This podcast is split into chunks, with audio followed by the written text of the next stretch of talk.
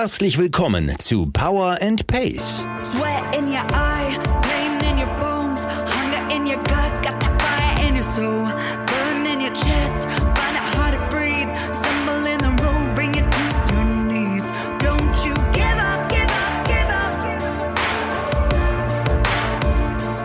Go on and get up, get up, get up.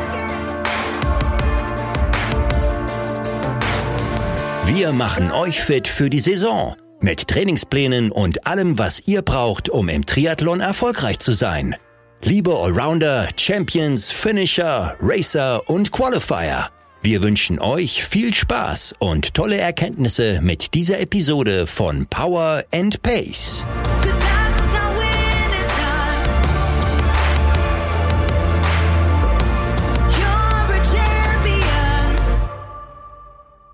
Hallo und herzlich willkommen zu einer neuen Episode von Power and Pace Triathlon Training. Ich bin Anna Bruder, ich bin Redakteurin der Zeitschrift Triathlon und ich habe mich heute mit eurem Coach Björn Geßmann über das Thema Übertraining unterhalten.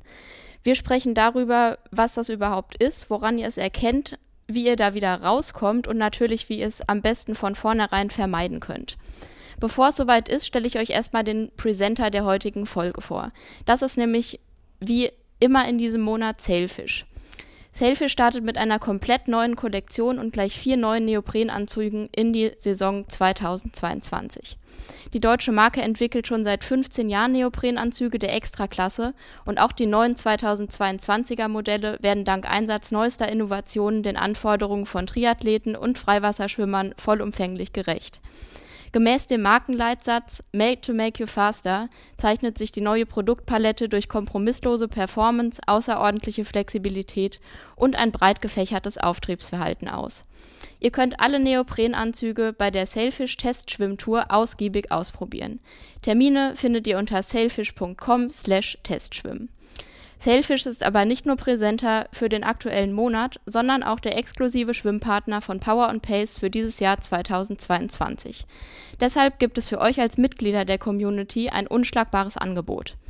Beim Kauf eines Neoprenanzugs, entweder Attack, One, G-Range oder Ultimate IPS Plus, gibt es nämlich eine Technical Jacket im Wert von 99 Euro kostenlos dazu. Was müsst ihr dafür tun? Ihr legt den passenden Neoprenanzug in den Warenkorb, legt die Technical Jacket in der richtigen Größe mit dazu und gebt im Warenkorb den Gutscheincode POWERPACE, alles klein und zusammengeschrieben, ein, bestätigt das und erhaltet das exklusive Angebot. Alle Infos und den Gutscheincode findet ihr natürlich wie gewohnt auch in unseren Show Notes. Und jetzt wünsche ich euch ganz viel Spaß beim Zuhören mit der neuen Podcast-Episode von Power und Pace. Moin Björn. Moin.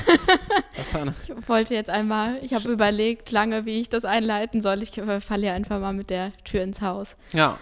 Wir wollen uns heute über ein eher ernstes Thema unterhalten, würde ich sagen. Kann man, kann man glaube ich, so sagen. Oder zumindest über was, was nicht passieren sollte. Die Rede ist vom Übertraining. Diejenigen, die unsere Zeitschrift Triathlon lesen, die haben das schon gelesen in der T199. Da haben wir zusammen einen Artikel drüber geschrieben und wir wollen heute so ein bisschen aufschlüsseln, was Übertraining überhaupt ist, wie man das merkt und natürlich vor allem, wie man es vermeidet, los wird, wenn es zu spät ist und ja, aber bestenfalls einfach gar nicht bekommt.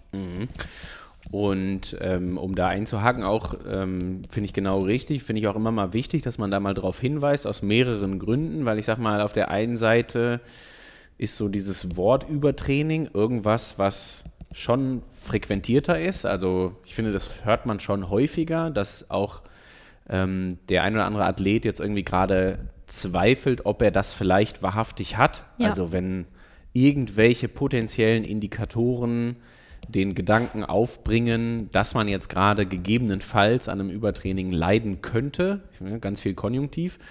Ähm, und da, dafür finde ich es ganz wichtig, dass wir das heute einfach mal klar abgrenzen und nochmal deutlich machen, was Übertraining eigentlich so ist. Aber auch wichtig ist natürlich, du hast es schon passend gesagt, so ein Stück weit der Weg dahin. Also es ist ja nicht bestrebenswert, überhaupt erstmal an einem Übertraining zu leiden, weil das einfach einen Ja. viele, viele Monate beschäftigt.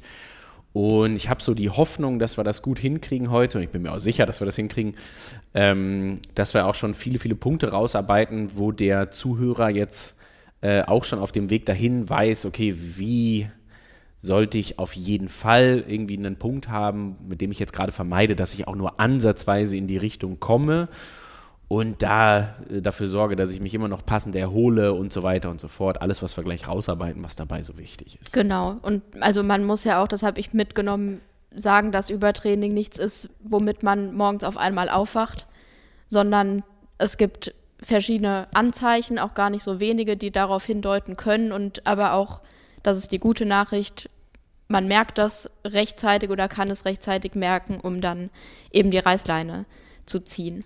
Fangen wir mal mit einer Definition an. Also als Übertraining kann man allgemein eigentlich bezeichnen die Reduktion der sportlichen Leistungsfähigkeit, obwohl man das Training beibehält oder sogar intensiviert. Genau. Also eigentlich was nicht zusammenpasst und wo man sich dann vielleicht fragt, hm, ich bin eigentlich gerade mehr trainiert oder intensiver oder so, wieso werde ich denn nicht besser? Genau. Und ähm, hinzu kommt halt immer noch, dass das äh, zumeist so eine, sag ich mal, auch fortlaufende Akkumulation ist, also wie du es auch passend gesagt hast, dass, da geht es jetzt nicht darum, dass das die Tagesform ist, die jetzt einmal morgens Ja. darüber entscheidet, dass ich heute trotz sehr gutem Training letzte Woche irgendwie nicht gut drauf bin, sondern dass das wirklich irgendwas ist, was sich über Wochen, wenn nicht gar Monate hinweg abzeichnet und dann ja eigentlich auch man in so einer Art Teufelskreis schon fast sich befindet, Ja. wo es dann immer, immer schlechter wird oder immer, immer schwieriger wird oder je nachdem. Also ähm, so wie du es passend gesagt hast, dass die Leistungsfähigkeit sich so gar nicht mehr entwickelt und so weiter, egal wie viel man dazu trainiert. Genau. Und wir sprechen da nicht von einzelnen Trainingseinheiten oder so. Man hat schlecht geschlafen oder so und denkt dann, ah, heute kriege ich gar keinen Druck aufs Pedal. Das ist dann kein Übertraining oder bei Frauen in bestimmten Zyklusphasen oder so. Kann es auch sein, dass das mal eine Woche anhält, so eine Müdigkeit, aber es genau. Kann man das vielleicht wie eine Art ja, Sportdepression oder so, ist ein großes Wort und blöder Vergleich vielleicht, aber so ähnlich wie ein sportliches Burnout oder eine Depression bezeichnen? Ich finde, das ist überhaupt kein blöder Vergleich, ähm, sondern das ist ein sehr, sehr guter Vergleich, weil ähm, da vielleicht mal, also wenn wir jetzt beim, wenn wir uns den Begriff des Übertrainings nehmen, muss man immer dazu sagen, dass das also sowohl medizinisch als auch sportwissenschaftlich und so irgendwas ist, was nicht die eine Diagnoseform hat. Also man kann jetzt nicht hingehen und sagen, keine Ahnung, wie bei einer Erkältung, daran merke ich anhand gewisser Symptome oder gewisser Indikationen und so weiter, dass ich jetzt gerade eine Erkältung habe oder wir haben das jetzt alle in den letzten Wochen also toi toi toi, es muss jetzt noch nicht jeder gehabt haben, aber es gibt sowas wie eine Viruslast und wenn die hoch ist, dann weiß ich, okay, da habe ich mich mit Covid-19 möglicherweise angesteckt zum Beispiel. So einfach ist es halt beim Übertraining nicht, weil man immer schon mal dazu sagen muss, dass, die, dass das Übertraining nicht dieser einen Diagnose unterliegt, sondern dass immer so eine multifaktorelle Geschichte ist, die auch für gewöhnlich ausschließlich über so eine Art Ausschlussverfahren läuft. Also ich kann jetzt nicht hingehen und sagen, also ein Indikator wäre zum Beispiel, der Hormonaushalt hat einen gewissen Impact erfahren über die letzten Wochen hinweg. Das alleine muss aber noch lange kein Grund sein, irgendwo, ähm, dass da jetzt gerade ein Übertraining vorliegt. Und das, was du beschreibst in puncto äh, Depression, Burnout, alles, was auch so auf mentaler, psychologischer Ebene passiert, ist ganz, ganz wichtig, weil zu einer halbwegs sauberen Übertrainingsdiagnose gehört auch immer hinzu, dass man sich psychologischer Testverfahren bedient und auch die müssen bestenfalls sogar zusammenhängend mit den vielleicht physiologischen, metabolischen, immunologischen Tests ähm, dafür sorgen, dass man eben von einem Übertraining am Ende des Tages sprechen kann. Aber auch die sind ganz wichtig dafür und deswegen finde ich diese Beschreibungen auf jeden Fall schon sehr, sehr treffend. Wer diagnostiziert das denn am Ende? Kann ich das selbst machen oder sollte ich zum Arzt gehen? Wenn ja, welchem Punkt? Ähm, das ist eine sehr gute Frage, weil ich glaube, dass das natürlich wirklich ein Thema ist, ähm, was jetzt überhaupt keine Häufigkeit so in gesellschaftlicher Anerkennung und so weiter hat. Also da werde ich jetzt nicht einfach zum, ich sage jetzt mal vorsichtig, aber zum normalen Hausarzt gehen können und die Hoffnung haben können, dass der mir das jetzt gerade diagnostiziert, sondern da werde ich einen sehr erfahrenen Mediziner für finden müssen mit einer großen, großen Sporterfahrung. Ähm, vor allen Dingen aber auch ähm, jemanden finden müssen, also einen, ich sag's mal ganz, ganz, ganz äh, allgemeingültig, einen Ansprechpartner finden müssen, der, wenn dann auch die absolute Abgrenzung zu anderen Krankheitsbildern findet, wie zum Beispiel, und das ist ja so das, was auch in der Wissenschaft immer sehr häufig gezeigt wird mittlerweile, mittlerweile ähm, die Abgrenzung zu finden zum sogenannten Red S. Also Red S sprechen wir gleich ganz viel auch drüber. Ähm, bezeichnet das Relative Energy Def Deficiency Syndrome. Also ich leide dauerhaft an einem Energiemangel, um es mal ganz vereinfacht zu sagen. Und ähm, das ist eines der Kernpunkte. Wenn ich ein Übertraining diagnostizieren will, kann ich das immer nur tun, wenn ich zum Beispiel auch ein Red Syndrom, also dieses Dauer, diesen dauerhaften Energiemangel irgendwo ausschließe und diese beiden Krankheitsbilder, obwohl sie sich sehr, sehr ähnlich sind, nicht in einen Topf schmeiße, weil die, ähm, die, die Entstehung dieses Krankheitsbildes einfach unterschiedlich. Bei dem einen liegt es halt vorrangig am Energiemangel und ich habe dann auch durchaus nochmal deutlich eher die Möglichkeit, quasi dieses Krankheitsbild wieder, wieder, wieder aufzuheben oder wieder zu regenerieren, wenn man so will. Äh, Das bezieht sich alles auf Red S, wenn wir bei, bei also man sagt OTS, Overtraining Syndrome. Wenn wir jetzt beim Übertraining sind, ähm, dann ist das eine Sache, die halt eben nicht zum Beispiel schon mal energiebasierend aufgebaut wurde, sondern dann geht es wirklich darum, über zwei Faktoren, also zum einen Akkumulation Training ist das eine, vor allen Dingen aber auch Akkumulation des ganzen Stresses, der eben nichts mit dem Training zu tun hat und der dem, also dem ich den Körper aussetze am Ende. Ein Übertrainingssyndrom kann sich vermutlich aber auch aus einem Red S entwickeln.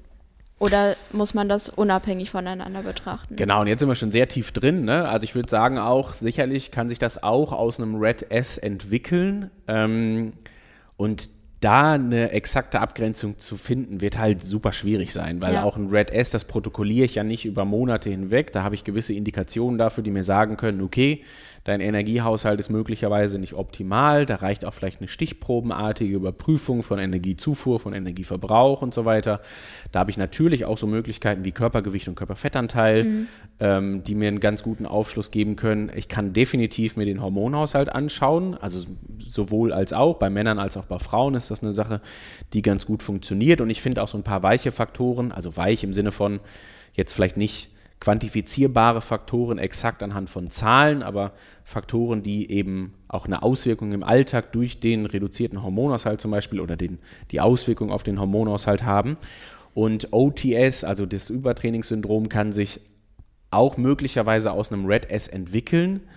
Am Ende, und das ist so das, was bei dieser ganzen Diskussion, finde ich, immer ganz wichtig ist, darf man das aber auch nicht zu akademisch sehen, weil das sind beides Sachen, die ich auf jeden Fall vermeiden will. Also Ja. sowohl als auch sind das äh, absolute Krankheitsbilder, um das auch klar zu sagen, also wirklich medizinische Krankheitsbilder und nicht zu vergleichen mit ähm, so dem, was wir, sage ich mal, aus dem sportlichen Alltag in irgendeiner Form so kennen. Also angefangen bei, weiß ich nicht, wegen mir ein Muskelkater oder auch mal so diese Müdigkeit, die sich einstellt, wenn wir mal drei Tage in Folge richtig trainiert haben oder sowas halt.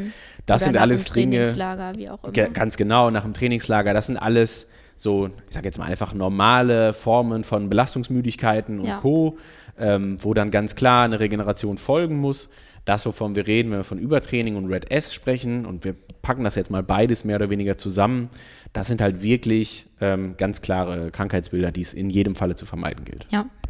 Bevor wir da noch tiefer einsteigen, können wir vielleicht einmal die Unterscheidung treffen. Es gibt nämlich verschiedene Stadien der Überlastung. Und zwar spricht man hier vom Functional Overreaching, Non-Functional Overreaching und Overtraining. Und das sind so die einzelnen Stadien. Vielleicht kannst du dazu noch mal was sagen. Ja, genau. Und jetzt ähm, muss man sich das immer so vorstellen, ähm, dass das halt so Stadien sind, die absolut schwammig ineinander übergehen. Also da ist jetzt irgendwie, das sind jetzt nicht so Situationen, wo ich jetzt gerade sagen kann, okay, da finde ich die ganz genaue Abgrenzung, weil dann jetzt eben dieses passiert und hier habe ich die ganz genaue Abgrenzung, weil eben jenes passiert. So, und wenn wir so ähm, diese drei Stadien uns mal rannehmen, der also das, und das sind wirklich die Stadien quasi im Hinblick oder auf dem Weg hin zum Übertrainingssyndrom, ähm, dann ist halt alles, was so in Bezug auf Functional Overreaching, ich sage es jetzt mal ganz salopp, aber das ist schon irgendwie, wie der Name sagt, das ist ja eine funktionelle Einschränkung quasi des, des, des Körpers mehr oder weniger in der Bewegung.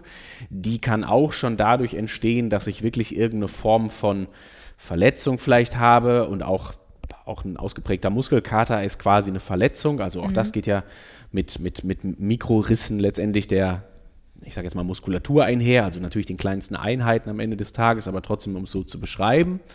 Ähm, das kann aber auch irgendeine Verhärtung sein und so weiter und so fort. Also noch so Dinge, wo ich jetzt gerade sagen würde, da schätze ich, kann jeder irgendeine so Relation aus seinem Trainingsalltag finden und wird sicherlich wenn er sich so ein bisschen zurückerinnert, sagen können, ja, da hatte ich mal sowas, was ich sagen würde, könnte so eine funktionelle Überbelastung sein, die mich halt über ein paar Wochen hinweg durchaus eingeschränkt hat. Mhm. Also jetzt nicht eine Verletzung in Form von einem Kreuzbandriss oder einem, weiß ich nicht, einem mhm. Bänderriss oder sowas halt, aber irgendwie was, wo man sagen würde, okay, da bin ich jetzt in meinem normalen Bewegungsrhythmus irgendwo eingeschränkt und das auch nicht nur zwei Tage lang, ne, weil ich irgendwie am Samstags eine harte Laufeinheit auf der, auf der Laufbahn durchgeführt habe, sondern halt wirklich über die eine oder andere Woche hinweg. Und das ist so der erste Vorbote, wo man sich dann vor allen Dingen aber auch, und das ist ganz wichtig, immer die Frage stellen muss, hat das einen konkreten Grund oder ist das eben eine Akkumulation mehrerer Gründe? Mhm. Und dieses,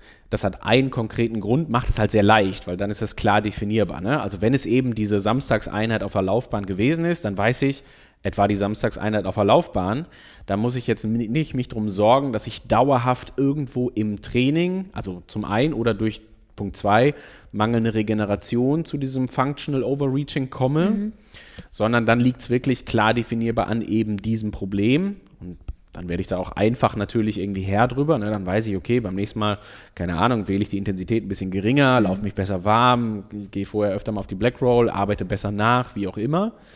Wenn sich das akkumuliert über Wochen hinweg, dann muss ich immer da schon irgendwo eine Möglichkeit haben, wo ich dann einschreiten kann und sagen kann, okay, entweder, und jetzt auch wieder da, ne, zwei Möglichkeiten, entweder ich arbeite am Training oder ich arbeite in der Erholung. Das sind die beiden Varianten, die ich dann letztendlich habe, bevor sich das, und jetzt wird es dann tricky, ähm, weiter ausweitet, auch in Hinblick, und das ist passend gesagt, ne, Stufe 1 ist functional, Stufe 2 ist non-functional. Und dann kommen wir so in diesen Bereich, der noch viel ja, vermeintlich schwammiger ist oder vollumfänglicher ist. Da geht es dann nicht einfach nur darum, dass ich sagen kann, okay, funktionell taugt jetzt irgendwas nicht, sondern du hast es eben wirklich schön beschrieben und ich finde dieses, dieses Beispiel dazu auch gar nicht so verkehrt, dass sich dann auch irgendeine so Form von Fatigue, wie man so schön sagt, mhm. also die ganz einfache Übersetzung wäre, und wir haben das jetzt auch da, ich darf nochmal ganz kurz da relaten zu ähm, dieser ganzen Corona-Geschichte, auch da sprechen wir häufig dann so von, dass eine Auswirkung von Long-Covid zum Beispiel sein kann, dass ich unter dem Fatigue-Syndrom leide. Die 1 zu 1 Übersetzung ist erstmal einfach nur Ermüdung, ja, also mhm. Fatigue im Englischsprachigen übersetzt Ermüdung. Ähm, so, und dann ist das aber halt eben eine Ermüdung, wo ich jetzt gerade nicht sagen kann, letzte Nacht schlecht geschlafen, deswegen nächsten Tag müde, sondern wirklich so diese Ermüdungsform, wo ich dann auch sagen würde, ja, möglicherweise ist das in Form von Depressionen, Burnout, Long-Covid, was auch immer. Also ich will das jetzt nicht alles über einen Kamm scheren, aber ich will nur sagen, dass das halt eben sehr schwammig ist und dieses, diese dauerhafte Ermüdung, Fatigue, halt irgendwie was ist, was dann wirklich so die letzte Vorstufe eben dieses Übertrainingssyndroms ist, wo ich dann klar sagen kann, okay, jetzt ist es wirklich sehr, sehr spät. Ja? Mit Antriebslosigkeit kann man es vielleicht sehr auch gut, gleichsetzen. Genau, also Ermüdung, Antriebslosigkeit, ähm, ja, alles, also ich glaube, das kann sich jeder ungefähr vorstellen, was da alles so mit reinkommt. Und dass das eben halt auch etwas ist, und das ist jetzt nochmal wichtig, ähm, was sich halt wirklich auch über Wochen hinweg zieht. Ja. Also eben nicht, dass ich komme aus dem Trainingslager zurück und muss jetzt erstmal fünf Tage jeden Tag zwei Stunden länger schlafen oder brauche zwangsläufig den Mittagsschlaf, sondern dass das wirklich was ist, wo so ziemlich auch egal, was ich da gerade gegen tue und so, nicht unbedingt her über eben diese Antriebslosigkeit zum Beispiel werde. Ja. Äh, Nochmal zum Functional Overreaching, das kann das auch letzten Endes dann zu einer Anpassung führen. Also zum Beispiel ein starker Muskelkater, der ist jetzt vielleicht so nicht unbedingt gewollt, aber das hatte vermutlich jeder schon mal und das kann mal passieren. Gerade wenn man so ins Training einsteigt oder was Ungewohntes macht und mal weiß ich nicht, die Laufeinheit auf der Bahn, wenn man das vorher einfach noch nicht so gemacht hat, dann ist das ja wahrscheinlich auch normal, dass der Körper da irgendwie drauf reagiert. Ähm, genau, ganz klar. Äh, jetzt nicht unbedingt irgendwas, was ich haben will. Also die Antwort ist nicht sofort, dass ich jetzt sage, also vielleicht nochmal als Erklärung, ne, ein Muskelkater entsteht halt durch kleinste Mikroläsionen ja. quasi in der Muskulatur selber. So, also kleinste Risse in den, in den vermeintlich kleinsten Einheiten der Muskulatur. Also es ist ja nicht ein großer Muskel, der irgendwie zusammenhängt ist, sondern der besteht ja aus mehreren mittelgroßen und kleinen Einheiten. Und was ja passiert, ist dann, dass bei dem Willen der Kontraktion, die der Muskel so eingeht, halt ich entsprechend da vermeintlich, ich will nicht sagen gegenarbeite, das wäre ein bisschen hart, aber natürlich irgendeine Bewegung mache, dass halt die kleinste Einheit eben jetzt gerade nicht hinterherkommt und kontrahiert, sondern reißt. So. Und das kennen, wie du es richtig sagst, das kennen wir alle, ne? wenn wir jetzt irgendwie Bewegungen gemacht haben, die wir nicht mehr gewohnt äh, sind oder sowas halt, wenn wir wieder anfangen zu laufen und so, stellt sich das ein, ist aber für gewöhnlich ja auch eine Geschichte, bei der wir wirklich von Mikroläsionen sprechen müssen, die sind dann innerhalb von ein paar Tagen wieder fein. Ja. Was da selten passiert ist, dass wir jetzt sagen können, okay, da passiert aber jetzt irgendeine tolle Anpassung, also die Muskulatur, die da jetzt nachwächst oder die da wieder zusammenwächst oder so, die ist jetzt besonders viel stärker als der Rest oder so, das ist nicht unbedingt gegeben. Ne? Also die Anpassung rührt dann einfach daher, dass eher die Muskulatur drumherum, die heile geblieben ist, sich jetzt besser ausbildet mhm. im Laufe der Zeit. Also von daher nicht unbedingt irgendwas, und ich will jetzt das Martialische nicht nehmen am Training, aber jetzt nicht unbedingt irgendwie was, was äh, ja, zielführend oder, oder, oder helfend ist, wenn es um irgendwie eine gewisse Form der gewünschten Anpassung mhm. geht, sondern erstmal auch irgendwie eine Verletzungsform. So. Okay. Natürlich überschaubar, ganz klar.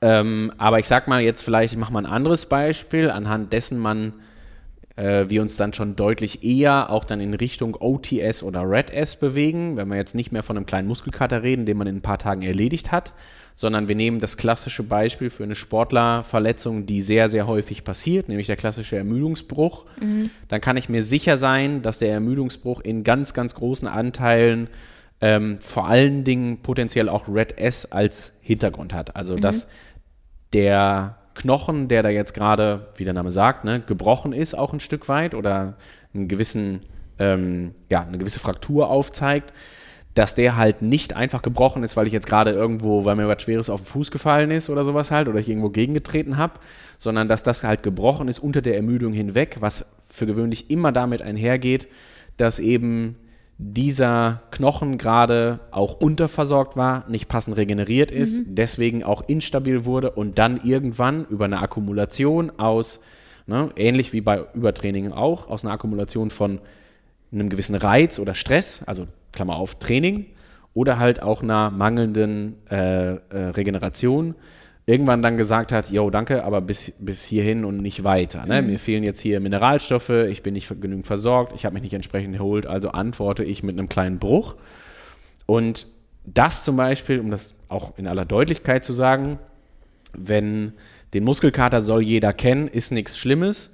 Ermüdungsbruch darf niemals, wie ich finde, ähm, zu einer Erscheinung werden oder zu einer Verletzungs, äh, Verletzung werden, die wir als irgendwie normal oder gesellschaftstauglich ja. oder irgendwas annehmen. Ne? Also wenn ich Dass an halt dazugehört. Absolut. Also wenn ich an der Verletzung leide, dann kann ich mir sicher sein, dass ich vorher über Wochen bis Monate hinweg auch eine ganze Menge falsch gemacht habe, um an dieser Verletzung zu leiden. Ja. Also jetzt haben wir nicht davon gesprochen, dass sowas auch immer mal passieren kann, weil vielleicht irgendein Impact vorherrscht. Ja. Mhm.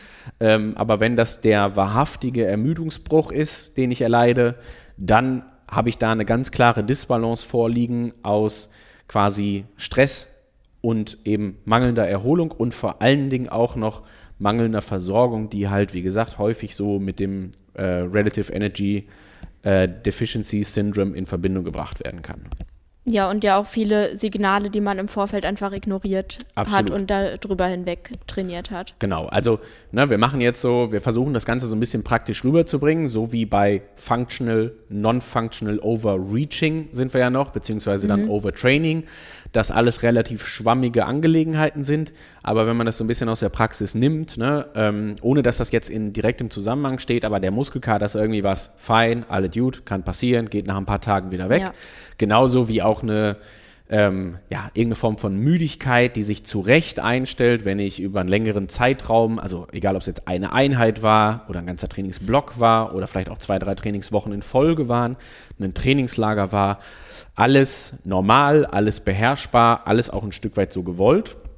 Und dann gibt es natürlich gewisse Krankheitsbilder, wo ich auch sagen kann, und das fängt auch, es muss gar nicht der Ermüdungsbruch sein, sondern bevor ich überhaupt zu einem Übertraining kommen kann. Also es sei vielleicht nochmal erwähnt, das ist eine sehr, sehr, sehr, sehr seltene Erscheinung. Also bis die eintritt und ich das wahrhaftig auch als Übertraining diagnostizieren könnte, wird für gewöhnlich der Körper dem Athleten immer erst irgendwie ein paar Signale senden Und wenn es nur gegebenenfalls irgendwie eine, eine funktionelle Einschränkung ist. Oder im nächsten Stadium dann auch mit irgendeiner Krankheit reagieren, die mich halt eben ausbremst, also wie so ein natürlicher Schutzmechanismus. Dann werde ich halt eben krank. So, weil ich jetzt gerade dafür gesorgt habe, dass ich, keine Ahnung, zu viel trainiert habe, zu viel Intensität da drin gehabt habe, zu wenig Erholung gehabt habe. Und wenn ich dann dann ist möglicherweise die, weiß ich nicht, der kleinste Temperaturunterschied oder ich habe halt eben jetzt gerade keine Jacke angezogen oder bin halt, weiß ich nicht, empfänglich für sämtliche Viren und Bakterien von außen in irgendeiner Form, dann kommt halt gegebenenfalls schon mal früher irgendwie das klassische Erkältungssyndrom oder sowas in der Art, welches mich dann ausbremst und halt eben wie so eine Art natürlicher Schutzmechanismus mir dann die Botschaft verleiht, naja, vielleicht hast du vorher das nicht alles optimal gemacht Ja. und das trifft jetzt gerade nicht auf ein gut ausgeprägtes Immunsystem, sondern du bist hier durchaus angeschossen gewesen. Ähm, und dann reicht es vielleicht auch schon mit nassen Haaren am Schwimmen nach draußen zu gehen und sofort krank zu sein. Um das mal überspitzt auszudrücken, ich muss mich schon richtig doll anstrengen und vieles falsch machen und vieles ignorieren, um in Übertraining zu kommen. Absolut, genau. Das ist äh, das eines der wichtigsten Punkte, die man machen muss, wenn man da rein will. Ne? Ich sage es jetzt sehr sarkastisch. Ja. Ähm, und vor allen Dingen muss man sich in zweierlei Hinsicht anstrengen. Man muss äh, diesen extremen Spagat schaffen, dass man durchaus viel trainiert und aber ganz viel auch Nicht-Trainingsstress hat. Weil das ist immer so, und jetzt bringe ich gleich eine Relation quasi auch in den normalen Alltag abseits vom Übertrainingssyndrom. Ähm, aber das ist häufig auch so, äh, gerät das so ein Stück weit in Vergessenheit. Also wir, es ist zum einen, wie gesagt, das Training, ja, und deswegen ist das auch zum Beispiel so, dass in der Wissenschaft das häufig äh, bei Probandengruppen untersucht wird, die einfach einen immensen Trainingsumfang haben. Und dann finde ich auch immer eine Verbindung zum Training, wenn ich meine 25, 30, 35 Stunden die Woche trainiere. Was es sicherlich aber noch nicht gibt und deswegen so ein bisschen der, ich will gar nicht sagen der Zeigefinger, ne, ich mache hier nicht den Belehrenden, aber das ist ja so auch soll so ein bisschen Ziel sein des Podcasts, so eine gewisse Sensibilisierung zu erzeugen, dass halt vor allen Dingen auch nicht Trainingsstress, also Alltagsstress, Arbeit, Berufsalltag, Familie, Soziales, aber auch so Geschichten wie schlechter Schlaf, weil viel am Handy und hasse nicht gesehen, also also diese Sachen, ähm, halt ganz extreme Faktoren auch dafür sind, die ich dafür brauche, um irgend so eine Übertrainingsgeschichte zu erfahren. So, das ist der Teil zum Übertraining, aber auch, weil wir da natürlich gar nicht erst rein wollen, sondern der, der kleine Wink soll auch so ein bisschen in die Richtung gehen, dass jeder Einzelne sich abseits jedes Übertrainingssyndroms, was man nie haben will, trotzdem vielleicht Gedanken macht, ob das noch so ein ausgewogenes Verhältnis ist aus Training und halt eben auch Stress, der nicht durch Training induziert ist. Also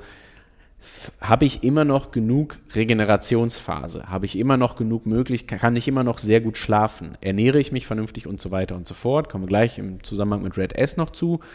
Ähm, aber vor allen Dingen, wie gesagt, erhole ich mich auch selber noch entsprechend oder mache ich hier, weiß ich nicht, jede freie Sekunde, die ich habe, setze ich entweder für Training ein oder halt für Alltag, sage ich jetzt einfach mal, Schrägstrich Stress ähm, und habe so gar keine Möglichkeit mehr zu regenerieren, weil ich glaube, gerade das so im Age-Grouper-Bereich und ich sag mal, der Triathlet ist eine absolut prädestinierte Zielgruppe, um darunter auch zu leiden, weil der hat immer ein gewisses Trainingsvolumen. Ja, der ist jetzt nicht wie ein Kreisklassenfußballer, der zweimal in der Woche anderthalb Stunden trainieren geht, sondern der trainiert immer ein gewisses Pensum. Dadurch, dass der immer ein gewisses Pensum trainiert, hat er auch immer definitiv weniger Zeit zur Erholung. Ja, und wenn es nur die körperliche ist. Ähm, so, und deswegen wollen wir ja auch so ein bisschen diese Folge heute nutzen, um äh, nicht nur über Übertraining zu reden, sondern eben auch diese Sensibilisierung zu haben, dass halt diese auch der sonstige Stress ein immenser sein kann und auch der sonstige Stress etwas ist, was ich in Anführungsstrichen brauche, um überhaupt irgendwann in so ein Übertrainingssyndrom gegebenenfalls reinzukommen und dass ich das natürlich entsprechend erst gar nicht haben will. Ja, ich habe dich ähm, im Vorgespräch schon gefragt, ob du sagen würdest, dass der Age Grouper gefährdeter ist, um daran zu leiden, als ein Profisportler. Wenn Ja. wir jetzt von einem sehr ambitionierten Age Grouper ausgehen, dann trainiert er jetzt zum jetzigen Zeitpunkt ja schon so 20 Stunden, würde ich sagen. Je nach Ziel bei einem Profisportler sind das korrigiere mich gerne, 30 bis 35 Stunden. So, und jetzt. Was auf die Woche gerechnet ja gar nicht so viel mehr ist. Genau, und jetzt, also jetzt mal, ich mach's mal ganz stumpf, ne? Du hast es gerade passend gesagt. Also wenn ich als Age Grouper und ich fange ein bisschen weiter unten an, ne? Selbst wenn ich jetzt nur 12 bis 15 Stunden die Woche trainiere, was da wird, also wieder jeder Finisher und Qualifier und Racer von Power and Pace wird sagen, ja, das bin ich, Ja. so ungefähr, ne? Um es mal, mal so zu sagen. Und das ist ja ein Vielfaches mehr als der normale. Eben, genau. Und das ist das, was ich meine. Ne? Das, das kann man sich alleine, wenn man sich das dann mal vor Augen führt. Ich meine, ich sag's nochmal, der Kreisliga-Fußballer, der trainiert vielleicht drei Stunden die Woche. Und Ja. der ambitionierte Teamsportler, der trainiert vielleicht auch viermal anderthalb Stunden. Dann kommt er so auf sechs, sieben, acht Stunden. Vielleicht Ja. spielt er auch noch am Wochenende wegen mir. So, aber der Triathlet, mit der alle drei Disziplinen unterbringen muss, äh, der liegt halt für gewöhnlich immer irgendwo im zweistelligen Bereich. Und der Profisportler, wie du es richtig gesagt hast, der hat auch so ein natürliches Limit. Ne? Ich sag mal, irgendwann gehen dir alleine die Tagesstunden aus, die du Ja. so hast. Und wenn der, um jetzt mal aus der Erfahrung und also in weiser Voraussicht, wie die Trainingspläne meiner Leute so aussehen, dann geht das so in Richtung 30, 35 Stunden. Ich weiß nicht, also 40 Stunden werden das garantiert noch nie gewesen sein. Das würde mich wundern. Und wenn, ist das eine absolute Ausnahme. Und jetzt machen wir die Rechnung nur sehr einfach. Ne? Also man kann sich jetzt schon überlegen, dass der, der 35 Stunden die Woche trainiert, und da ist jetzt durchaus auch drei, viermal die Woche irgendwie Athletiktraining mit dabei. Also es muss nicht sofort Training sein, was irgendwie auch Energieumsatz mit sich bringt. Also Athletiktraining tendenziell weniger als jetzt irgendwie Ja. eine Stunde laufen, eine Stunde Radfahren, eine Stunde schwimmen.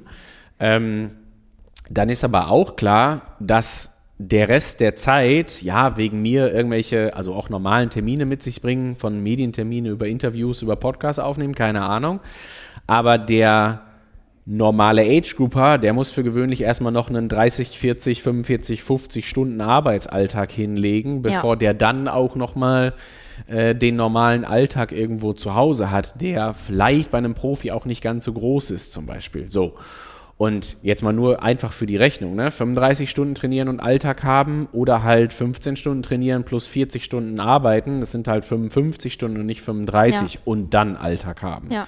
So, und dann kann ich mir überlegen, diese 20 Stunden, jetzt mal ganz simpel gesprochen, aber das sind zwei, drei Stunden weniger am Tag, die ich zur Verfügung habe, um mich auszuruhen. Und jetzt haben wir alles Das außen vor gelassen, was Arbeitsweg angeht und so weiter und so fort. Das haben wir jetzt alles einfach ignoriert. So, und da kann man sich schon relativ sicher sein, dass so ein, ja, so ein Zeitmanagement von einem Age-Grouper bedeutend enger gestrickt ist, möglicherweise, als ein Zeitmanagement von einem Profisportler. Und der Profisportler alleine schon für gewöhnlich den Luxus hat, sagen zu können, dass er äh, sich einfach auch mal zwischen der zweiten und der dritten Einheit vielleicht auch mittags noch mal eine Stunde hinlegt. Und dann haben wir nämlich beides. Ne? Also dann haben wir, ja, zwar wegen mir den Trainingsstress, aber wir haben vor allen Dingen auch äh, den reduzierten Nicht-Trainingsstress im Sinne von, ich kann mal schlafen, ich kann mich in Ruhe erholen, ich kann mal regenerieren und das mache ich auch schon zwischendurch. Dafür brauche ich nicht dann die übrig gebliebenen sieben Stunden Schlaf in der Nacht, was noch so das Letzte ist, ich sage es jetzt mal überspitzt, aber das Letzte ist, was ich habe zur Erholung. Ne? Und das persönlich, finde ich, ist so eines der Dinge, die sich so ein, die sich jeder Age-Grouper auch irgendwie überlegen darf. Ja, der, also ich sag mal, diese sieben bis acht Stunden Schlaf, die sollen sein, die sollen auch sehr gut sein. Also ich bin großer Fan von Schlafqualität und Schlafhygiene und sowas. Ähm, aber vielleicht gibt es ja auch noch die Möglichkeit, irgendwo zuzüglich zu diesen sieben bis acht Stunden auch nochmal Erholungszeit, ob das jetzt Schlaf ist oder nicht, sei jetzt dahingestellt, aber die halt noch on top zu packen, um halt sowohl den Stress aus dem Training als auch den Stress aus dem Alltag besser verarbeiten zu können. Würdest du sagen, dass mir eine Stunde Schlaf dann mehr bringt, als wenn ich zum Beispiel in der Mittagspause noch irgendwie eine Einheit reinpresse? Ja, und das ist immer die goldene Frage, die sich stellt. Ich habe das schon, ähm, ich bringe da ehrlich gesagt immer auch so, wenn ich das versuche zu erklären und auch so ein bisschen anschaulich zu machen. Ich habe mal, äh, ich erzähle eine kurze Anekdote, habe ich einen Sportler trainiert, der auch Klassiker, Ziel, Langdistanz und so weiter und so fort. So, und der war Unternehmer, hat also durchaus eher 60 als 40 Stunden gearbeitet in der Woche. Und ähm, der hat, den habe ich wirklich auch über einen sehr langen Zeitraum betreut, also wirklich, ich würde sagen, so sechs, sieben Jahre ungefähr. Und ähm, dann hat sich irgendwann die Situation eingestellt, dass der so nach vier, fünf Jahren, das war immer vier, fünf Jahre lang absolut auf Messerschneide genäht, das ganze Ding, ne, so sagt man es nicht, egal, gestrickt, die mit der heißen Nadel gestrickt, egal. Auf Kante genäht. Ihr wisst, was ich meine. So. Auf Messerschneide. Wie auch immer. Bewegt. Ähm, ganz genau. So, ähm, und das war immer irgendwie so ein Spagat aus, okay, wie viel Training kriege ich hin? Wann kann ich mir Freiraum nehmen für Trainingslager? Wie kriege ich das mit der normalen Arbeit verpackt und wann? Und dann waren da auch viele, viele Einheiten bei, die echt einfach nur so, ja, hingerotzt, wenn ich das so sagen darf, wurden, weil einfach der sonstige Stress es nicht anders möglich mhm. gemacht hat. Also da war nichts mit cool geschlafen und dann entspannt gegessen und mir dann eine halbe Stunde Pause gegönnt, bevor ich dann eine Runde Radfahren gehe, sondern wie gesagt, jede freie Sekunde irgendwie durchgetaktet. Und der, das war ganz spannend, hat irgendwann das beruflich so hinbekommen, dass der sich einen gewissen Freiraum geschaffen hat für zwei Jahre oder drei Jahre mhm. so. Es war klar, okay, hier gibt es jetzt einen gewissen Cut, da passiert irgendwas im Unternehmen, weswegen er selber an die Sache deutlich entspannter rangehen konnte und entsprechend viel mehr Zeit in der Woche zur Verfügung hatte als vorher. Mhm. Ja. So, und diese Mehrzeit, und das war dann am Ende eine Sache, also ich will behaupten, egal wie lange jetzt die Mehrzeit war, aber der große Teil dieser Mehrzeit war nicht Training am Ende des Tages, sondern war Erholung und das Trainingspensum war nahezu das gleiche. Und das ging durch die Decke mit der Leistung. Ne? Mhm. Also einfach, weil überhaupt das Training erstmal die Möglichkeit hatte, Anklang zu finden auf diesen, an diesem geschundenen Körper und auf ein deutlich äh, regenerierteres System getroffen hat und sich viel, viel besser entwickeln konnte. So, und ich erzähle das deswegen so lang und umschweifend, weil ich auch da ein Interesse dran habe, so eine gewisse Sensibilität ähm, dafür anzubringen, ob, so wie du das passend jetzt gerade gesagt hast, ob es dann wirklich noch so diese letzte halbe Stunde mehr sein muss an Training oder ob ich das vielleicht eher dann dazu nutze, dass ich sagen kann, okay, da, was weiß ich, schlafe ich jetzt mal ein bisschen länger oder gönne mir einen Mittagsschlaf. Gerade, ich denke so viel an die Wochenenden dann auch immer, ne, wenn man das da, ich meine, sagt sich immer leicht, ist mir auch klar, aber wenn man es da schaffen kann, zwischen zwei Einheiten oder so auch mal wirklich nochmal einen zusätzlichen Schlaf über Mittag irgendwie einzubauen, super gut. Und wenn das vielleicht eines dieser, also ich habe ein bisschen die Hoffnung, dass das vielleicht so eines dieser, ich will gar nicht sagen Learnings, aber so dieser kleinen Anekdoten sein kann, die man aus dem Podcast mitnimmt, dann bei einer gewissen zeitlichen Verfügbarkeit vielleicht eher darüber nachdenken, ob ich das jetzt zur Regeneration nutze, als dass ich das jetzt als weiteren Trainingsreiz irgendwie versuche zu ja. verpacken. Wir sagen das ja auch immer eigentlich zum Saisonbeginn, wenn man sich für eine Kategorie entscheidet, dass das eben auch der Punkt ist. Ich habe mir mal den Spaß gemacht und habe so die Stunden, die eine Woche insgesamt hat, aufgeschrieben und dann alles abgezogen, was so Fixpunkte sind in meinem Klar. Leben. Und da bin ich auf einen, wie ich fand, beträchtlichen Anteil gekommen, der noch so übrig ist, den man ganz theoretisch dann fürs Training aufwenden könnte. Aber da habe ich halt noch nicht meine Wohnung geputzt, da habe ich noch nicht gekocht, gegessen, eingekauft, eingekauft und so weiter und so ja. fort. Absolut. Und genau das ist das, was, wie gesagt, auch ganz viel den Age Cooper von dem Profisportler unterscheidet. Ne? Dieser Arbeitsalltag auch mit Arbeitsweg und Co. Ja. Und natürlich kann ich den zum Training nutzen. Absolut. Das ist eine super Idee, wie ich finde. Ist ja auch eine Win-Win-Situation. Ne? Ich habe irgendwie Training und spare mir auch noch äh, letztendlich Arbeitsweg, wenn man so will. Also ich mache den natürlich trotzdem, aber eben halt in Form von Training, kann das also ganz anders verpacken. Ähm, aber ganz klar, und wir kennen das dann alle, ne? jetzt haben wir noch nicht davon gesprochen, dass auch vielleicht irgendwie soziale Kontakte noch ein Thema sind und so und ich jetzt nicht abend, jeden Abend standardisiert um 9 Uhr ins Bett gehe, um dann bis 7 Uhr zu schlafen. Also wohl dem, der das kann, das ist super, also ich, ich beneide jeden darum ähm, da irgendwie auch in der Nacht mal acht, neun oder zehn Stunden zu schlafen. Aber das ist jetzt halt nicht der Alltag, ne? Da müssen wir ehrlich sein. Also das ist jetzt nicht so, dass wir sagen können, ja, das, ich, das bin ich hier mit den zehn Stunden Schlaf, ja. sondern wir sind eher die, also die, die, die gemeint sind quasi, sind eher die, die dann äh, vielleicht, also garantiert morgens mit dem Wecker wach werden müssen auch, weil man dann schon auch drüber nachdenken muss. Ja. Sicherlich auch zu Recht, klar, ob man vielleicht auch schon vor der Arbeit irgendwie eine Runde trainieren war dann, was auch grundsätzlich völlig in Ordnung ist. Aber wie gesagt, an anderer Stelle vielleicht auch dann überlegen sollten, wo sie noch ein bisschen Regeneration irgendwie reinbekommen. Genau. Was du äh, gerade angesprochen hast, so, so, soziale Kontakte, die können ja auch zur Regeneration beitragen. Klar. Zur psychischen. Und man möchte sich ja vielleicht auch dann doch noch mit Freunden und Familie treffen, die vielleicht auch gar nichts mit Triathlon zu tun haben. Absolut. Also vor allen Dingen auch, wenn man sich das nochmal vor Augen führt. Ne? Ähm, ich gehe nochmal ganz hart zurück zu, zu, zum Overtraining Syndrome. Ähm, Trainingsstress ist das eine, aber mangelnde Regeneration das andere. Und Regeneration ist halt irgendwie was, wo ich nicht nur unbedingt an die körperliche denken sollte, sondern wir waren vor allen Dingen auch auf psychologischer Ebene. Ne? Und Ja. um das nochmal klar zu sagen, also ein Übertrainingssyndrom geht auch immer damit einher, dass das auch psychologisch ein Übertraining jetzt gerade ist, was ich da erleide. Also nicht einfach nur eine körperliche Einschränkung, sondern auch eine, eine, eine wirklich psychologische negative Einschränkung, die dazu führt, dass ich halt in diesem Loch bin und da gegebenenfalls auch gefangen bin. Und die Regeneration dafür, ganz klar, wie du es passend sagst, gibt es halt drei Punkte, die da ganz viel rausgearbeitet werden. Ne? Das ist zum einen das Thema Schlaf, Klammer auf, körperliche Regeneration, Klammer zu. Dann aber auch das Psychosoziale, also eben was halt Stress auf der einen Seite ist, als psychosoziale Regeneration auf der anderen Seite. Und dann vor allen Dingen halt auch so die Themen, na, wenn wir jetzt wieder bei der Abgrenzung sind, gegebenenfalls Red S, OTS, ist ja das Thema Ernährung, Hydration und alles, was so dazugehört. Also das ist dann immer so, wie gesagt, äh, OTS, klare Abgrenzung von Red S, beides aber Dinge, die ich nicht haben will. Ja. Vielleicht können wir da nochmal detaillierter drüber sprechen, also über Red S. Wir haben das jetzt so ein paar Mal in den Raum geworfen und ich habe da mitgenommen, dass es, wenn man an Red S leidet, dass es eigentlich dann fast der bessere Fall ist als ein Übertraining, weil leichter zu vermeiden und auch schneller loszuwerden. Ja, der, der Unterschied ist vor allen Dingen, also du hast ganz recht, genau, der Unterschied ist vor allen Dingen, also Übertrainingssyndrom, ne, geht über Ausschlussverfahren, die Diagnose, wir können es nicht klar quantifizieren. So. Bei Red S haben wir die Situation, dass wir ganz klar sagen können, dass ähm, Red S immer dann entsteht, also vielleicht um das nochmal so in zwei, drei Sätzen zu erklären, wir haben eine Energiezufuhr im täglichen Leben und wir haben Energieverbrauch. So.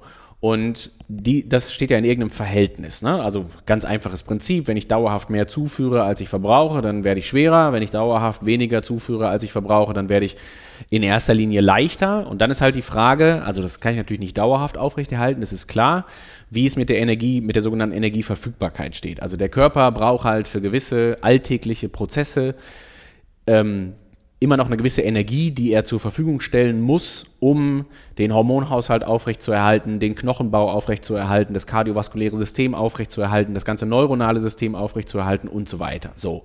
Und dafür brauche ich halt eine gewisse, ganz stumpf auch, eine gewisse Kalorienmenge pro Kilogramm Körpergewicht, die ich im, also wirklich pro Tag zur Verfügung habe. So, und da gibt es relativ kritische Grenzen. Also man sagt so, ich sage mal ganz vereinfacht auch, die liegen so im Bereich von 25 bis 30 Kalorien pro Kilogramm fettfreie Masse. Ich rechne nochmal ganz kurz, ne? wenn ich jetzt ein, ach, wir machen es jetzt einfach, ein 80 Kilo Athlet bin, äh, der hat jetzt, der ist austrainiert, hat 10% Körperfett, ich ziehe also diese 8 Kilo Körperfettmasse ab, dann bleiben 72 Kilogramm Körperfett, fettfreie Masse zur Verfügung. Also das ist auch wirklich dann alles, egal ob das, äh, es muss nur fettfrei sein, also egal ob das Wasser, Knochen, Proteine und so weiter ist. Ähm, so, und diese 72 Kilogramm, und ich rechne das jetzt mal 30 Kalorien, um das mal vereinfacht zu machen, dann lande ich ja so ungefähr bei 2200 Kilogramm, die ich für den täglichen Alltag brauche, um eben die lebenswichtigen Funktionen aufrechtzuerhalten. So, liege ich dauerhaft darunter, also unterhalb dieser Energieverfügbarkeit, dann habe ich halt auf Dauer gesehen, dass dieses relative Energie, äh, dieses relative Energiedefizit, was sich dann irgendwann in ein Syndrom entwickelt und der Körper, man kann sich das so vorstellen, wie in so einer Art Notstromhaushalt schaltet. Also der versorgt dann wirklich irgendwann nur noch das Wichtigste und setzt halt so eine Art Priorisierung an, was jetzt gerade noch lebenswichtig ist und was nicht mehr. Also Beispiel, wir kennen das, also jetzt machen wir es kurz geschlechterspezifisch. Bei Frauen, eigentlich ist es gleich, bei Frauen wie bei Männern wäre so eines der ersten Dinge, die man dann, hört sich jetzt so an, aber wegnehmen kann, um noch überleben zu können, dass man zum Beispiel die Fortpflanzungsfähigkeit nimmt. So äußert sich darin, dass zum Beispiel Frauen eben keinen regulären Zyklus mehr haben. Gibt es aber genauso gut bei Männern, also um das auch ganz klar zu sagen, Red S ist kein kein weibliches Krankheitsbild, sondern genauso gut männliches Krankheitsbild. Deswegen ist das heute Red S. Das ist das, was früher der sogenannte Female Athlete Triad war. Das war so ein Krankheitsbild, wo man gesagt hat, okay, das ist jetzt ein rein weibliches Krankheitsbild, das bezieht sich nur auf Frauen. Dass man gemerkt hat, nee, Männer sind auch betroffen. Es äußert sich nur anders Vollkommen oder später. richtig, genau. Und eines der klassischen äh, Äußerungen oder Indikationen, die man hat, und das kann ja jeder für sich einfach mal selber überprüfen, ist zum Beispiel, ähm, dass absolut mangelnde Libido vorherrscht. Also dass man einfach keine Lust mehr auf eben diesen Fortpflanzungstrieb hat. Und das halt natürlich daran liegt, also gerade in einem Alter, wo ich normalerweise fortpflanzungsfreudig sein müsste von der Natur aus, dass halt eben dieser Teil des Hormonhaushalts, also gerade so in Gedenken an Testosteron und Co., halt extrem runtergefahren wurde, weil halt nicht mehr genügend Energie dafür bereitgestellt wurde. Und weil ich das halt lieber verwendet habe für, ich sage jetzt ganz salopp, aber für Triathlon machen, ja, und es halt eben nicht geschafft habe, und das ist natürlich das Problem, ne, das Problem liegt meistens nicht im Verbrauchen, sondern vor allen Dingen im Zuführen, halt für eine adäquate Energiezufuhr zu sorgen.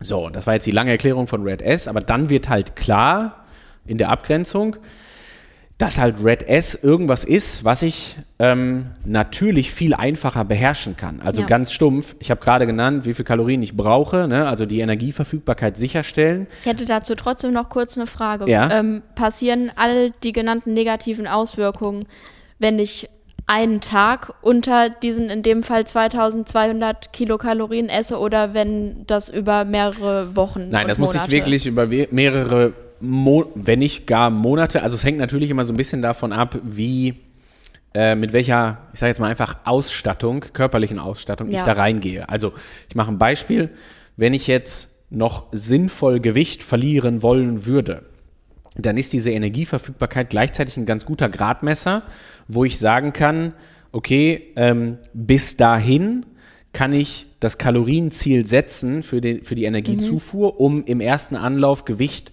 zu verlieren, ohne aber in die Gefahr zu laufen dieser mangelnden Energieverfügbarkeit. Also mein Beispiel jetzt gerade ne, mit dem äh, mit dem 80 Kilo Athleten 10% Körperfett, 72 Kilo fettfreie Masse, 2200 Kalorien. So, wenn das jetzt jemand wäre, der nicht 10% Körperfett hätte, weil der braucht eigentlich kaum Gewicht verlieren, ne? der ist ja wirklich austrainiert, aber machen wir jetzt das Beispiel gedanklich anders und überlegen uns, der hätte jetzt vielleicht eher 15 oder 20% Körperfett, der hat also noch ein gewisses sportliches Potenzial über den Verlust von Fettmasse, dann könnte der sich dieses Kalorienziel setzen wäre immer noch gut versorgt, was die allgemeine Energieverfügbarkeit angeht, sollte aber eben auch nicht unterhalb dieser 30 Kalorien Ja. liegen. Also würde der das mit 25 oder 20 Kalorien machen, würde der zwar schnell Gewicht verlieren, vielleicht sogar noch ein bisschen schneller, aber viel weniger nachhaltig und auch sofort in dieses Problem steuern. Ja, also sobald der das dann wirklich über mehrere Tage hinweg machen würde, also nicht erst bis das Gewicht optimal ist, so ungefähr, ne, bis Fett verloren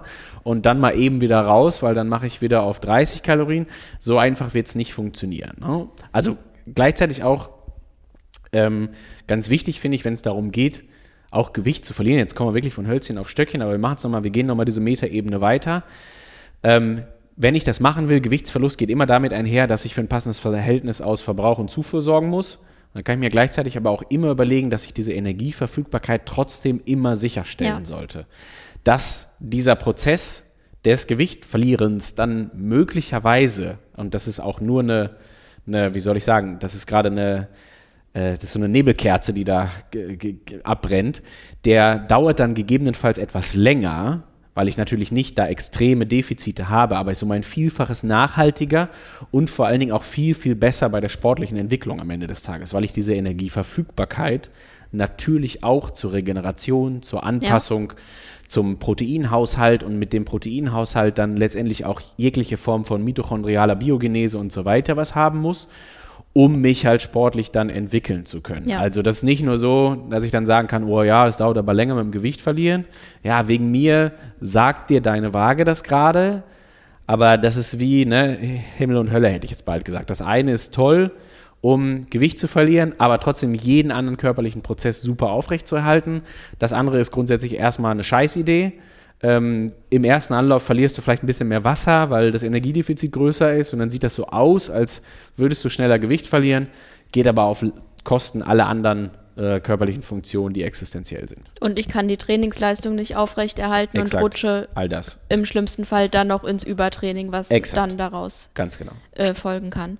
Kann man auch an einem Red S leiden oder dafür gefährdet sein, obwohl man kein Gewicht verliert? Oder hängt das immer zusammen? Ja, also ich sag mal, wenn du natürlich schon mit einem geringen Körpergewicht und auch einem geringen Körperfettanteil ausgestattet bist, dann kann das in jedem Fall passieren. Ähm, was jetzt eigentlich äh, also relativ selten der Fall ist, dass du jetzt also einen gewissen Körperfettanteil mitbringst, sage ich mal, mhm. der vielleicht auch sag ich, lediglich normal null ist, also wo jetzt so die WHO sagen würde, das ist noch nicht übergewichtig, aber das mhm. ist normalgewichtig. Und du hast jetzt vielleicht einen Körperfettanteil von, man sagt ja so irgendwo 14 bis 18 Prozent bei Männern, 18 bis 25 Prozent bei Frauen, je nachdem, welcher Messmethode man anlegt. Aber so irgendwas im erhöhten zweistelligen Bereich mhm. ist ein normaler Körperfettanteil, ne? also normal WHO normal, gesamtgesellschaftlich ja. normal.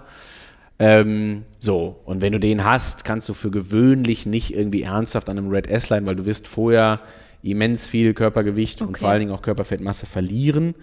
Aber das willst du, ne? Also klare Empfehlung, willst du nicht haben, ja. indem du in dieses übermäßige Defizit steuerst. Genau.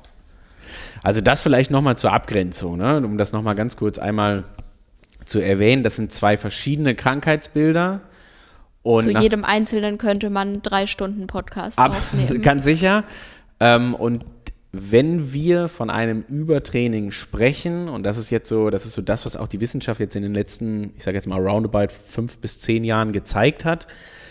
Ähm, vor, vor eben zehn Jahren war das noch viel unklarer, was eigentlich so ein Übertrainingssyndrom so ist, mhm. also und wo das so herkommt. Heute ist klar, dass sehr, sehr häufig da eine Überschneidung vorliegt zu Red S und dass wir viel häufiger von Red S sprechen, also diesem Energieproblem, als dass wir von Übertraining sprechen. Ja. Und wenn ich Übertraining diagnostizieren will, dann über Ausschlussverfahren und ein, ein Teil dieses Ausschlussverfahrens bedeutet auch, dass ich eben Red S ausschließen kann. Also Übertraining habe ich dann, wenn ich gleichzeitig aber sagen kann, ich habe mich gut versorgt, bin mit einer adäquaten ja. Energiezufuhr in den letzten Monaten durchs Leben gelaufen, habe aber trotzdem über die beiden Stellschrauben Training, vielleicht auch zu viel davon, beziehungsweise sonstiger Stress, mangelnde Erholung und davon entsprechend halt auch zu viel, bin ich in dieses Übertrainingssyndrom gekommen.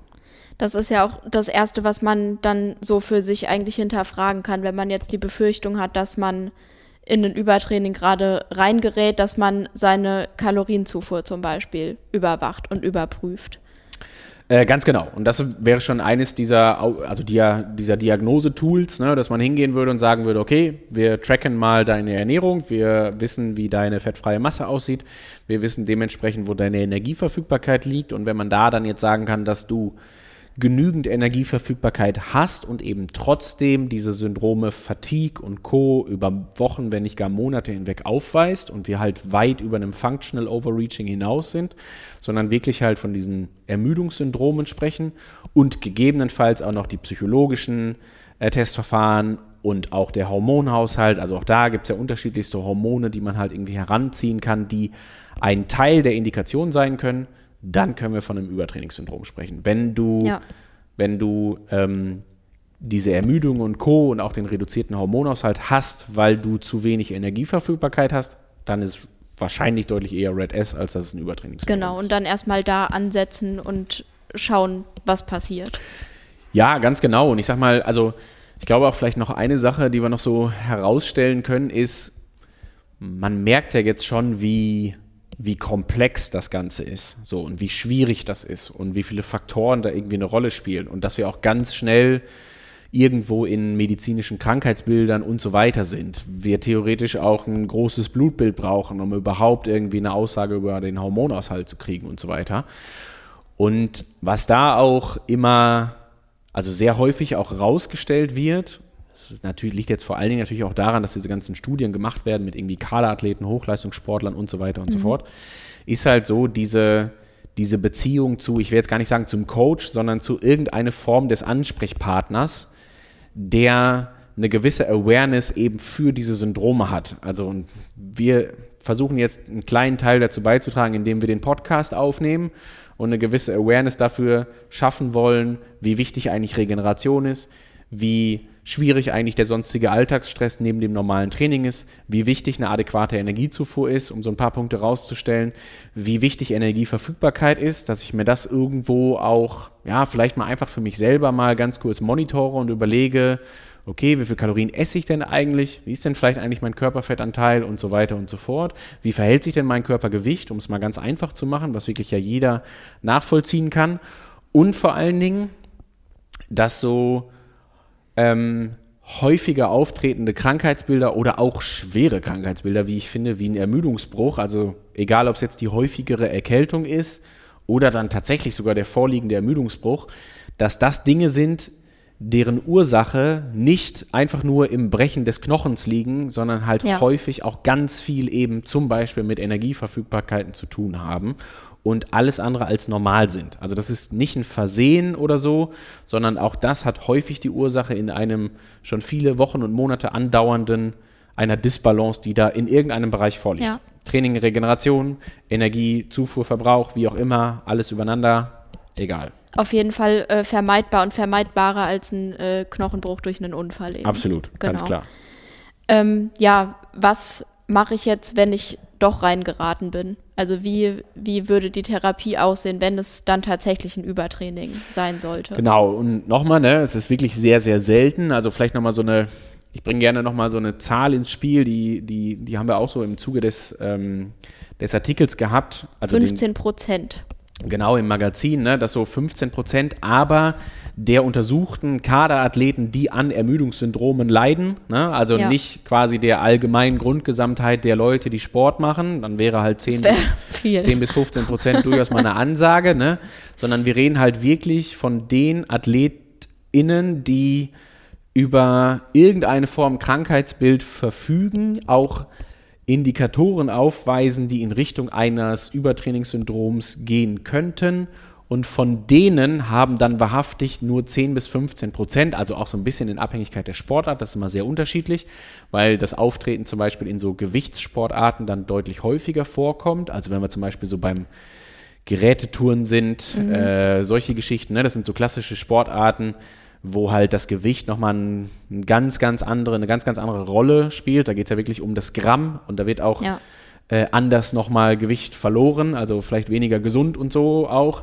So, und dann sind das, ist es gerade mal vermeintlich so jeder Zehnte bis, also ist auch egal, aber was klar ist, es ist halt eine sehr geringe Anzahl. So, wenn ich da reingeraten bin, dann habe ich grundsätzlich erstmal ein großes Problem, weil das natürlich wirklich auch irgendwas ist, was ich jetzt nicht mit drei Tagen Schlaf erledigt bekomme, Ja. sondern dann bleibt mir eigentlich nichts anderes übrig, ähm, als natürlich zum einen Ursachenforschung zu betreiben. Also woran liegt es denn jetzt gerade? Also ist es, ist das Training wirklich zu viel? Klammer auf, bei Kaderathleten sicherlich immer ein guter Hebel, ne, wo ich dran ansetzen kann. Oder ist es vielleicht auch der Alltagsstress, Klammer auf, der Hobbysportler jetzt gerade, der Age-Grouper, bei dem das tatsächlich dazu geführt hat, dass der da in eben diese Negativspirale gerät. So und je nachdem, was da auch so ein Stück weit das Ergebnis ist, ich meine, pauschal kann ich schon mal hingehen und klar sagen, mit Training ist jetzt vorbei. Ne, das Ja. ist logisch. Ich kann dann nicht mehr ansatzweise irgendeine Form von strukturiertes Training aufrechterhalten. Das klappt nicht. Weil das ja auch Stress Absolut, weil das immer irgendeinen Stress verursacht. Genau, ganz genau. Also ich kann dann noch eine Runde spazieren gehen vielleicht oder ganz, ganz locker Rad fahren, aber ich werde nichts machen können, was irgendwie mit einem ernsthaften, mit einem ernsthaften Stress in Verbindung gerät und weiß ich nicht, Laufen hat immer eine Form von Stress, Ja. intensiver Radfahren immer eine Form von Stress, intensiver Schwimmen immer eine Form von Stress. Und ich muss halt in jedem Falle dafür sorgen, dass ich halt eben über Schlaf komme.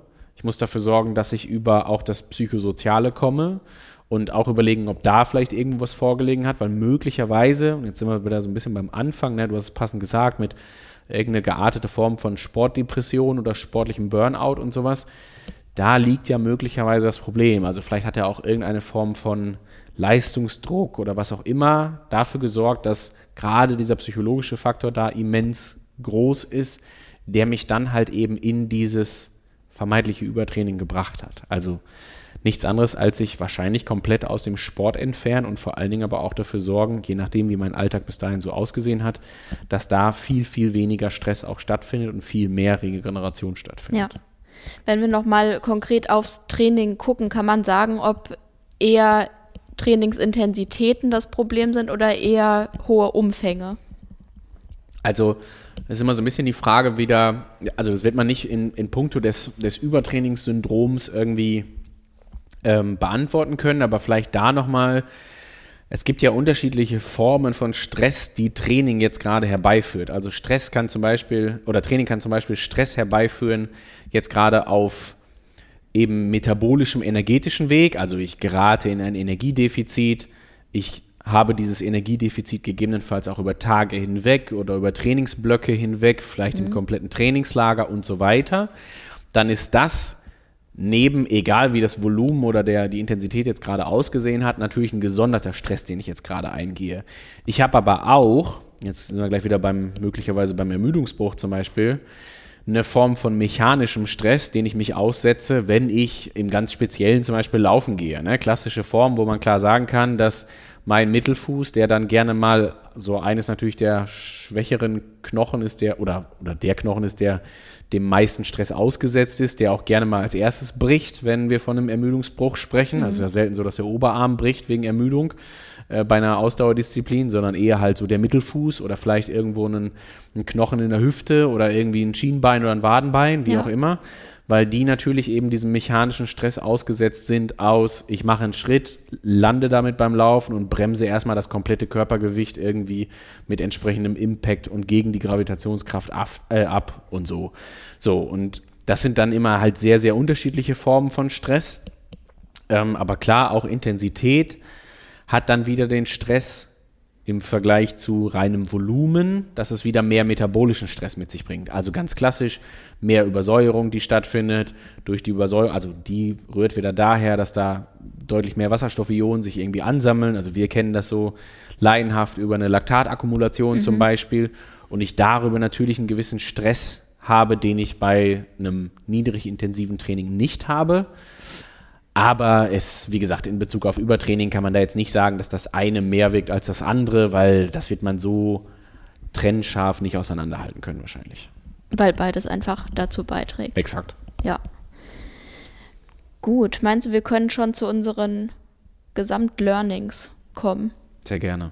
Würde ich sagen. Also ich würde einfach mal zusammenfassen, was ich so mitgenommen habe. Und zwar, dass man einem Übertraining eigentlich relativ leicht vorbeugen kann, indem man viel, viel Wert auf die Regeneration leg legt und dass genau das eher das Problem ist. Also dass das Problem nicht ist, dass ich zu viel trainiere, sondern dass ich mich nicht passend erhole ja, dazu. Super. und gut. dass dazu ja eben nicht nur der Schlaf in der Nacht gehört, sondern eben alles, was drumherum noch so passiert. Absolut, genau. Genau. Und dass man sich im Zweifel auch mal nach einem harten Arbeitstag auf die Couch legen kann, wenn der stressig war und vielleicht dann nicht die Einheit noch unbedingt durchprügeln muss. Genau. Also vor allen Dingen, wenn dann irgendwie was Intensives ansteht, wo ich weiß, okay, das ist jetzt wirklich eine stressige Trainingseinheit, sage ich mal. Ja. Und ich glaube, jeder weiß, auch so aus der eigenen Erfahrung, was eine stressige Einheit ist und was eine Einheit ist, wo man auch die Hirse ausschalten kann und einfach lockerflockig am Ende vielleicht sogar von psychosozialer Regeneration gesprochen hat, wenn man ja. da äh, zwei Stunden gegen den Sonnenuntergang nach Hause radelt. So, das ist dann auch sicherlich irgendeine Form von Trainingseinheit, ganz klar. Das kann aber auch eine Form von psychosozialer Regeneration sein, klar. wenn man so möchte. Oder ne? noch also, eine halbe Stunde laufen gehen, das kann ja auch richtig. gut sein, also, Kopf freikriegen und so weiter. Ich wollte es gerade sagen, das klassische, den Kopf freikriegen und so weiter, wir kennen das alle und ich glaube, wir haben das ähm, versucht so ein bisschen auch zwischen den Zeilen zu erklären, was damit so jeweils dann gemeint ist. Aber ganz klar, so wie du es richtig sagst, ne, wenn dann jetzt irgendwas kommt an einem Freitagnachmittag, nachdem ich eine harte Woche gehabt habe, was jetzt wirklich auch noch eine stressige Trainingseinheit ist, ja, dann einfach mal überlegen, die jetzt vielleicht dann gerade zu streichen zum Beispiel und wirklich auch im Kleinen damit anzufangen. Ne? Also in Bezug auf OTS, das ist was, was sehr weit entfernt ist. Ja. Aber im Kleinen damit anzufangen und genau wie du es richtig gesagt hast, ähm, eine Sensibilisierung für eine ausreichende Erholung zu haben, weil das deutlich häufiger das Problem ist, äh, als jetzt irgendwie der reine Trainingsstress. Und da ist es vor allen Dingen auch der Alltag, der dafür sorgt für den Stress. Und dann vielleicht noch als Abgrenzung genauso gut irgendwie auf, ähm, auf den ganzen Energiehaushalt und den ganzen Flüssigkeitshaushalt zu achten, ja. dass man das adäquat sichergestellt hat. So, und ich glaube, dann macht man schon eine ganze Menge richtig. Ja. Und mit einer Trainingscommunity noch umso mehr, wenn vielleicht noch der eine oder andere Trainingspartner mit dabei ist, hat man das Soziale auch abgedeckt und man kann gegenseitig auf sich achten und aufpassen auf irgendwelche psychischen Signale, körperlichen Signale, wie auch immer. Super gut. Ja. Danke dir, Björn, für deine Zeit. Ich glaube, das haben Sehr wir ganz gerne. gut zusammengefasst und ja, hoffentlich konntet ihr auch alle was daraus mitnehmen aus der Episode. Ja, bleibt uns nichts anderes zu sagen, außer viel Spaß beim Training weiterhin. Erholt euch euch gut, genau. esst gut genau. und ja, dann kann nichts mehr schief gehen, würde ich sagen. Danke fürs Zuhören. Danke. Macht's gut. Ciao. Tschüss. Sweat in your eye, pain in your bones, hunger in your gut, got that fire in your soul. Burn in your chest, find it hard to breathe. Stumble